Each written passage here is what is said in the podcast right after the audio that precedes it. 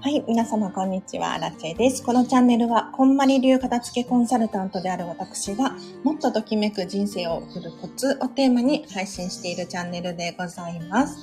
ということで、本日もお聴きいただきありがとうございます。早速、今日のテーマなんですが、今日はですね、質問コーナー久しぶりにやっていこうと思います。もし、あらちに聞きたいこと、何でも OK ですので、コメントで教えていただけるととっても嬉しいです。もしくはですね、まあ、質問じゃないけど、みたいなそういう話でも大丈夫ですので、ぜひコメントください。で、話、質問がなければないで、あらちが勝手に喋っちゃおうかなと思っておりますので、ぜひね、有益なものをお持ち帰りいただければなと思います。はい、皆様、暑いですね。7月になりましたよ。7月1日いかがお過ごしでしょうかアラチェはですね、今日は午後から片付けのレッスンが入っておりまして、それまでの間にですね、アラチェ自身のお片付けをしたいなと思っております。例えばなんですが、もう7月になったから今年も半分終わったので、本、アラチェが読み終わった本、読み切れてない本、などなど、ブックオフに持っていこうと思います。なんかね、片付けのレッスンをしていると思うのは、その私自身もまだまだ100点ではないのに、これでいいんだろうかと 思うわけですよ。なのでお客様もね、お片付け頑張っているし、じゃあ私もお片付け頑張ろうと思って、これからこの放送が終わったら、ちょっと、ブックオフに行こうかなと思っております。今日はですね、質問コーナー30分くらいを目安にやっていこうと思っております。ぜひ、えっ、ー、と、こんまり流片付けコンサルタントに聞きたいこと、さらには私はですね、コーチのコーチングの資格も取得しておりまして、プロコーチに聞いてみたい。そんなことがあれば、ぜひコメント欄で教えてください。なければないでね、私が勝手に話し始めちゃうんですけれど。あの、暑いじゃないですか。梅雨もね、明けたみたいだし、あ私は東京に住んでるんですけれど、もう夏、6月から夏日っていう感じでしたよね。で、ここ最近、その、職場の人との会話が、暑いよねから始まる。今日も暑いねから始まるんですよ。で、気がついたことがあって、何かというと、私、飲食店でも働きつつ、片付けコンサルタントしつつ、ウェブライターやりつつとかなんですけれど、あ、もうすぐね、あの、新しい記事が、フェムパスさんっていうところから出ると思いますので、ちょっとね、期待しててほしいんですが、最近気づいたことが何かっていうと、外国人飲食店で働いてて、私のお店がアメリカンなので、お客さんの3割とか4割はいかないと思うんだけれど、外国人なんですよね。で、外国の人って、暑いねって言わないんですよ。そう。暑いねとか寒いねとかあんまり言わなくって、例えば、会話の始まりに、Hi, how are you? って始まる。Hi, how are you? って始まって、で、今日は天気がいいねとか、雨が降ってるねとか、そういう会話はするんだけれど、あんまり暑いね、寒いねとかって聞かないよねって思いました。で、さらに言うと、あ今ね、ちょっと私が働いてる飲食店で、その外国人のお客様をちょっと観察していて、で、ここ最近日本暑いけれど、その外国人の人ってあんまり暑い寒いとかって言わないなとかって。まあ言っちゃ言うんだけれど、特に日本人の方が言うよなとかって思ったんですよ。で、これなんでだろうっていうふうに、ちょっと素朴な疑問でね、この疑問を因数分解していったら、多分なんだけれど、日本って四季があるんですよ。あ、イーストさん、はじめまして。ようこそようこそ。なんか変な話してます。あの、質問があれば、あの、コメントで教えてください。片付けはね、プロですし、えっと、プロコーチの資格も持っておりますので、何でも聞いていただければいいと思いますけれど、あの、外国人の方、外国って多分四季が、まあ、あるっちゃあるだろうけれど、例えばずっと暑いとかずっと寒いとか、気温が、気候が安定してる国って結構あるんですよね。一方で日本って四季がはっきりしてるじゃないですか。すごくはっきりしてると思うんですよ。夏は30度、40度近くなるとかね、最近はあるかもしれないですし、冬は雪が降る。これって、この差ってあんまり外国ではないんですよね。って考えると、あの、しっくりくる、納得がいくことがあって何かっていうと、あの、外国の人って、私の勝手な固定概念かもしれないんですけれど、冬でも、そのジャケットの下に半袖着てるとか、いるじゃないですか。不思議ですよね。要するに、その季節っていうものがあんまり経験上なくて、ずっとその半袖でいい国とか、ずっとセーターを着なきゃいけない国とか、そういうところで育った人からすると、この日本の四季って経験値としてないんだろうなっていうふうに最近気づきまして、だから日本でこう衣替えがあったりとか、ねその10月になったら冬服だよとかあるじゃないですか。で、冬なのに半袖を着てるっていうのは、ちょっとおかしいよねって思われちゃう。っていうのは、まずそもそも論、四季があるからだなとかっていう結論に至りました。すいません、なんか、あの、質問等ございましたら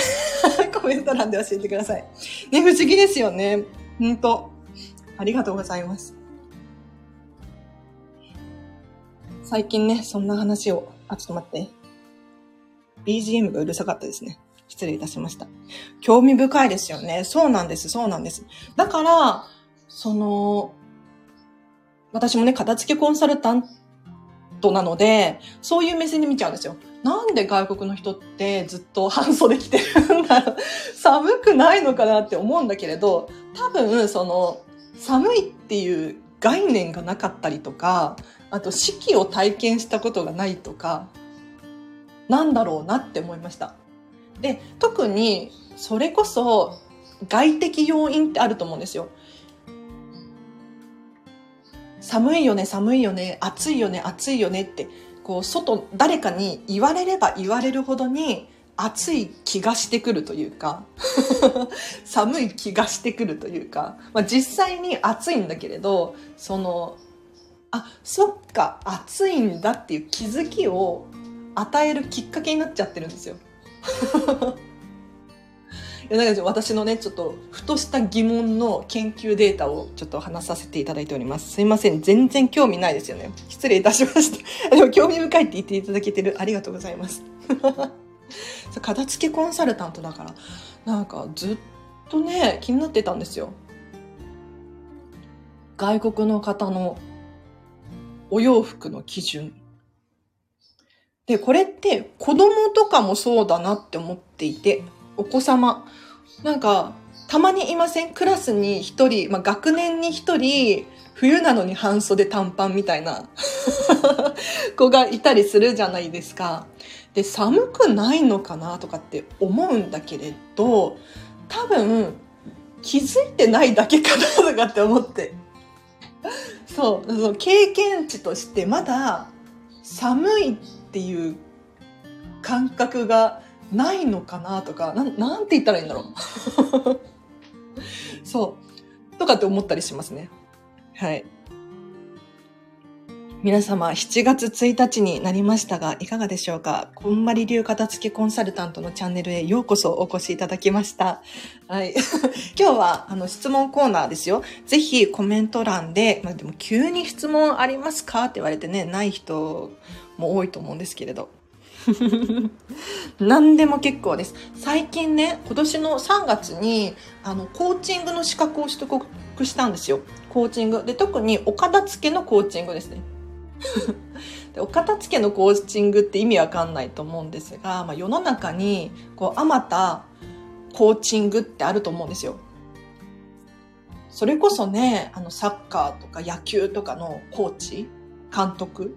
とかもそうですし、ビジネスのコーチとかもいると思うし、メンタルのコーチとかもいるのかもしれないんですけれど、私はお片付け特化のコーチ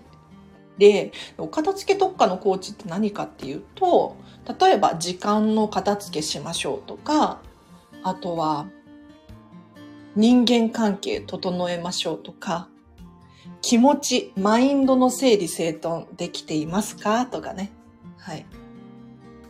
これを整えることによって、あの、物理的なものと非物理的なものってもうね、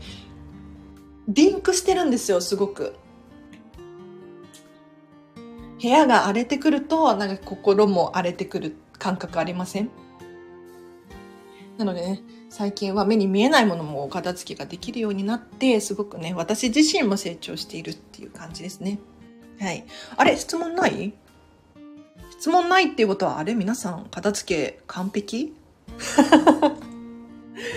お悩みがもう一切ないわ、みたいな、そういう感じ？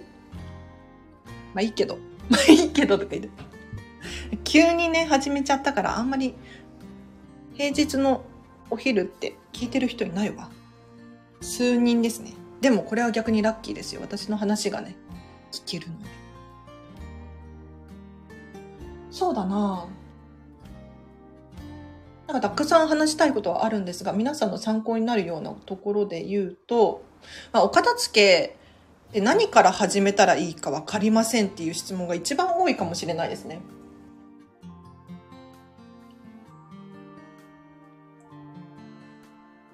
お片付け始めたはいいけれど結局終わらなかったとか、ついついダラダラしちゃったとか、漫画読んでるみたいな、そういう方いらっしゃるかもしれないんですけれど、あの、お片付けって何から始めればいいと思います？これ答えあるんですよ、実は。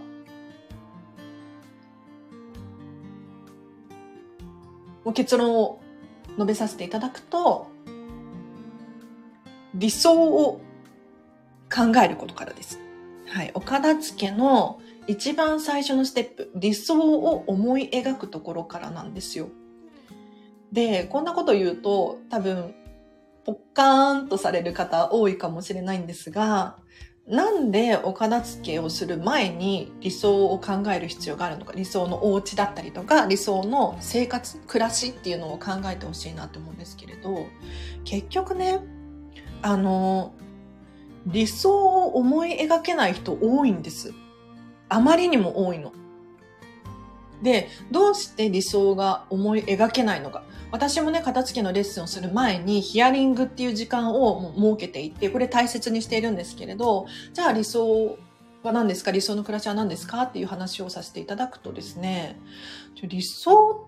がわからないですとか、考えたこともなかったですとかっていう人が本当にいるの。で、これなんで考えなければならないのかっていうと、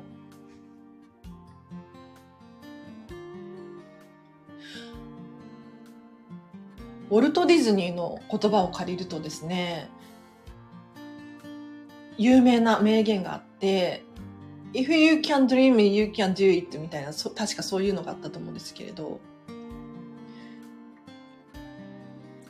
思い、夢を思い描くことができれば、それは叶えることができる。っていうね、名言あるじゃないですか。あれって逆を返せば、思い描くことができなければ、叶えることはできないんですよ。わかります？ただ漠然とスッキリしたいではダメなんですよね。リオンさん、こんにちは。毎日家族に時間、家族に時間に追われて、今もちょっと失敗してしまいました。そんな時、アランテさんはどうなさいますかという質問ですね。リオンさん、ありがとうございます。時間に追われちゃうんですね。確かに。私はね、あんまりないかも。ごめんなさい。あの、解決にならなかった。えっ、ー、と、家族に時間に追われてっていうこの現象がまずそんなにないです。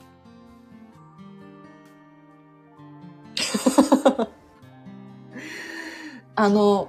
これは非物理的なもののお片付けですよね。時間の片付けなのか、人間関係のお片付けなのか、なんだろうな。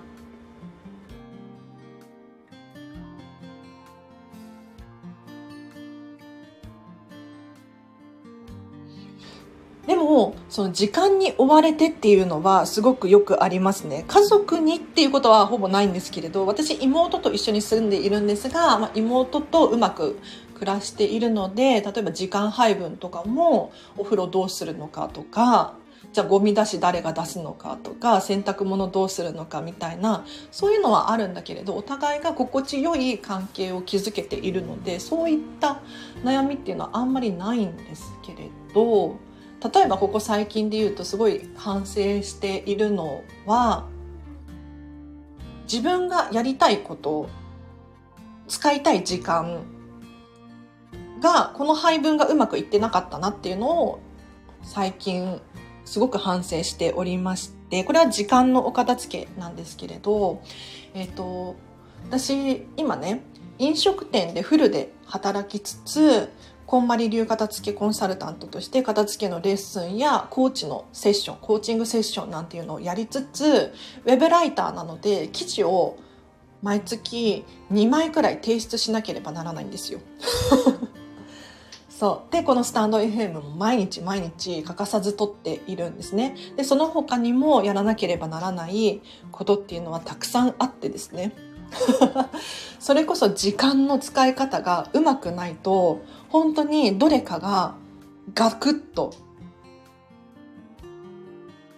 できないっていう現象が起こるんです。で、ここ最近反省しているのは、ウェブ記事が全然書けていなかったんですよ。で、その要因って何だろうって思った時に、やっぱり飲食店の仕事を入れすぎちゃってるとか、あとは片付けのレッスンをもう合間合間にこう埋めちゃってるとか、なんですね。で、記事を書くって結構しんどくって朝とかやる気満々の時はできるんだけれど飲食店で働き終わってあの立ち仕事なのでね体力的にもあとは思考も結構使うのでくたくたの状態では記事は書けないんですよ。で記事夜は書けないっていうのは分かってるんで朝書きたいんだけれど朝は朝でこう片付けのレッスン入れちゃったりとかスタンド FM 撮ったりとか、えー、とセミナーの練習をしたりとかいろいろしていて記事を書く時間配分っていうのがうまくいってなかったんですね。でこれを最近は大反省してあの自分にとってアラチェにとって大切な時間っていうのをもう先に予定として入れちゃおうということで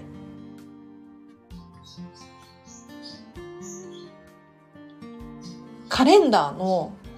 その Google カレンダー使ってるんですけれど Google カレンダーのもうね中にあらかじめ何時から何時まで記事を書くみたいな予定を入れておくんですよ。そうするとそれ以外の時間で片付けレッスン入れられたりとか飲食店で働く時間を入れられたりとかできるのであ先に予定入れてなくってちょっと大失敗したなっていうのは最近の失敗談ですね。はい。なのでもう今後うまくいくと思います。のね、飲食店の方の仕事をもうちょっと減らしていいなって。なんか今フルで働いてて、まあ、週5とかですね。週5で結構働いてるんですけれど、もうちょっと減らせるなと思って、うん。減らしていこうと思います。家事のほとんどが私の仕事なので、ということで、リオンさん。家事のほとんどが私の仕事なので。はい。いいですね。なんというか、すべてはときめきです。で、こんなことを言うとちょっと黒あらちかもしれないけれど、結局、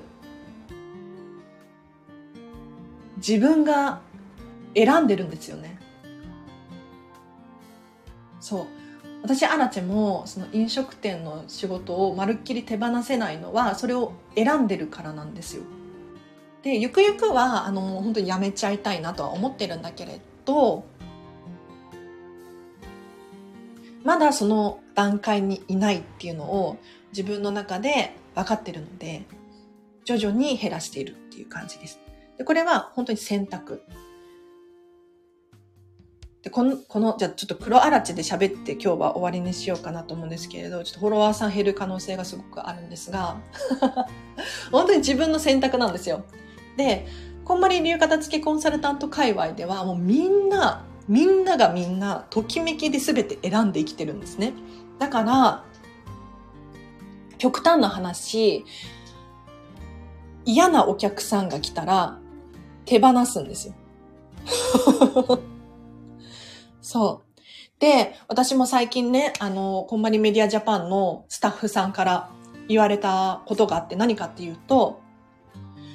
結構長く、その連絡のやり取りをしているお客さんがいるんです。クライアントさんがいるんですが、もう返事が本当に遅いんですよ。で、アラチェ的には、あの、返事遅いんだけれど、ここのね、会社さん、えっと、まあ、ビジネスの話なんですけど、結構大きな会社なので、ここと仕事ができたらすごくいいだろうなって思って、根気強く頑張って付き合っているんですね。でも、そのコンマリメディアジャパンのスタッフさんから言われたのは、その荒地さんの時間がもったいないですよとか、本気でやりたい人もっといますよとか、私たちはお客さんを選べるんです。選んでいるんですっていうふうに言われてるんですよね。で、じゃあアラチェどうしてるかっていうと、もうほとんど今はそのクライアントさんから手を離しています。でたまに、本当にたまに返事が来るんですよ。本当にで。そういう時は、私も返事を返すんだけれど、もうほとんどもう諦めて、違うお客さんを探しに行った方が効率的だななんて思ってます。で、私たちは全て選んでいる。自分で選んでいるんだっていう気づきを自分ですることが大切で、例えばどうしてそこで働いているのかとか、えっと、〇〇しなきゃいけないって思い込んでいる理由は何かとか、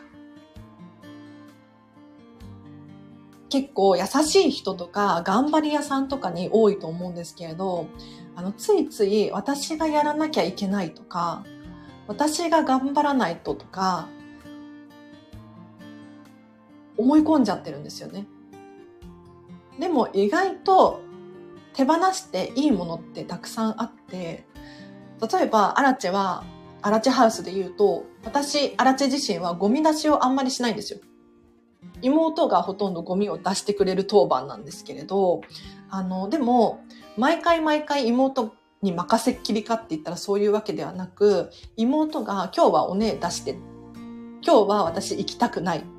みたいな感じで、あ、じゃあ私行く。私行けるから、あらちゃ行けるから大丈夫よとかって言って言うんだけれど、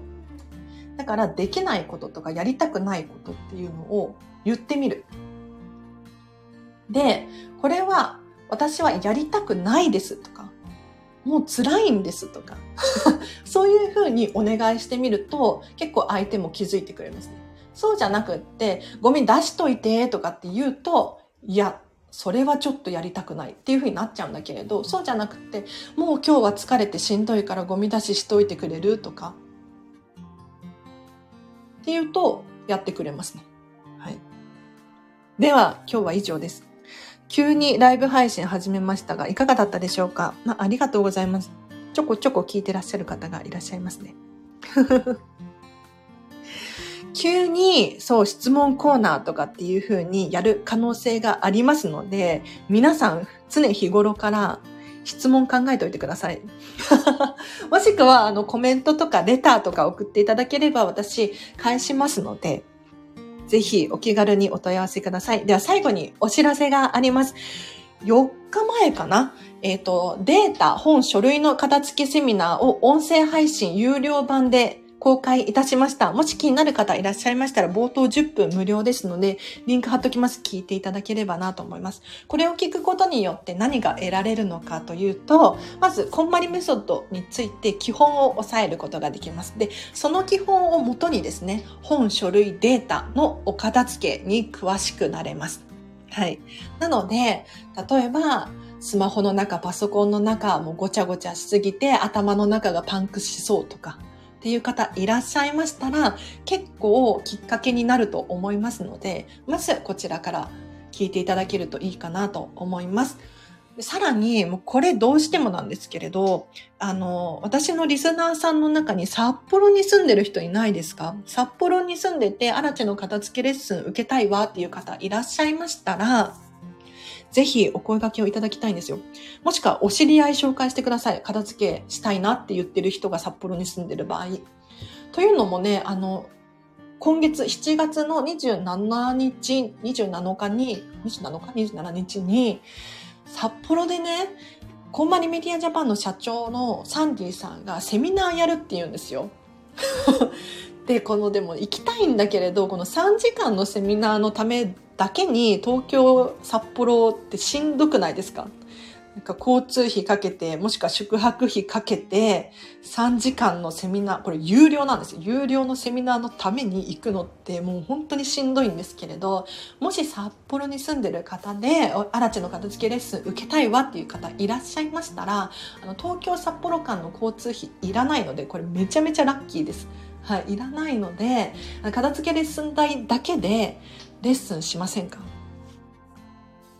私やる気満々ですので、そういう人がいたら私もセミナー受けれるし、片付けレッスンもできるし楽しいので、ぜひお声掛けください。では今日は以上です。皆様お聞きいただきありがとうございました。なんかダラダラしちゃいましたね。今日の予定としては、この後、ちょっと私の初めての試みなんですけれど、スタンド FM の売り上げ決算報告みたいな。これ毎月やっていきたいな。ちょっと有料配信にはなるんですけれど、スタンド FM が私ね、収益化できていて、で、SPP ではないんですよ。あの、パートナープログラムではなくって、普通に有料配信をしていて、売り上げが結構あって、そう、毎月ね、5000円くらいずつ最近は、あ、言っちゃった。言っちゃったとか言って 入ってきてて、ちょそれについての言及を毎月、その、有料版でね、話をしていきたいなとかと思って、ちょっとそれを試しに撮ってみます。はい。では、以上です。本書類データの片付け購入しました。自分の時間で止めながら実践できるので、もう少し、お頑張ってください。感想まで時間かかりそうです。すごくいいです。あ、本当に？アルバムのお片付け頑張ります。素晴らしい。アルバムはね、あの、難易度高いので、ちょっと注意しながら頑張ってほしいなと思います。はい。アルバムお片付けのヒントを言うと、カテゴリーごとに片付けるといいと思います。カテゴリーごともしくは年代ごとです。はい。では、以上です。今日もお聞きいただきありがとうございました。アリオさん、こちらこそ元気になりました。ありがとうございます。では皆様今日の午後もハピネスな一日を過ごしてください。アラチェでした。バイバイ。